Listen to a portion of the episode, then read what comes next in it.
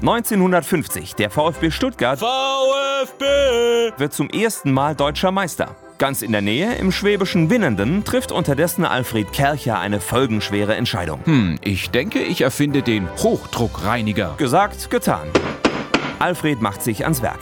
Der Ingenieur wird mit seiner Firma nach dem Zweiten Weltkrieg damit beauftragt, die Dampfreiniger des US-Militärs zu warten und zu reparieren. Die Amis sind sehr zufrieden mit seiner Arbeit. Na, das ist ja toll. Ganz der Ingenieur erkennt Alfred, welche Verbesserungsmöglichkeiten die Technik noch bietet. Mein Kopf explodiert bereits, weil ich so viele Ideen habe. Er beginnt mit der Konstruktion eines eigenen Reinigers. Die Innovation? Sein Gerät reinigt nicht nur mit Dampf, sondern mit einem heißen, druckvollen Wasserstrahl.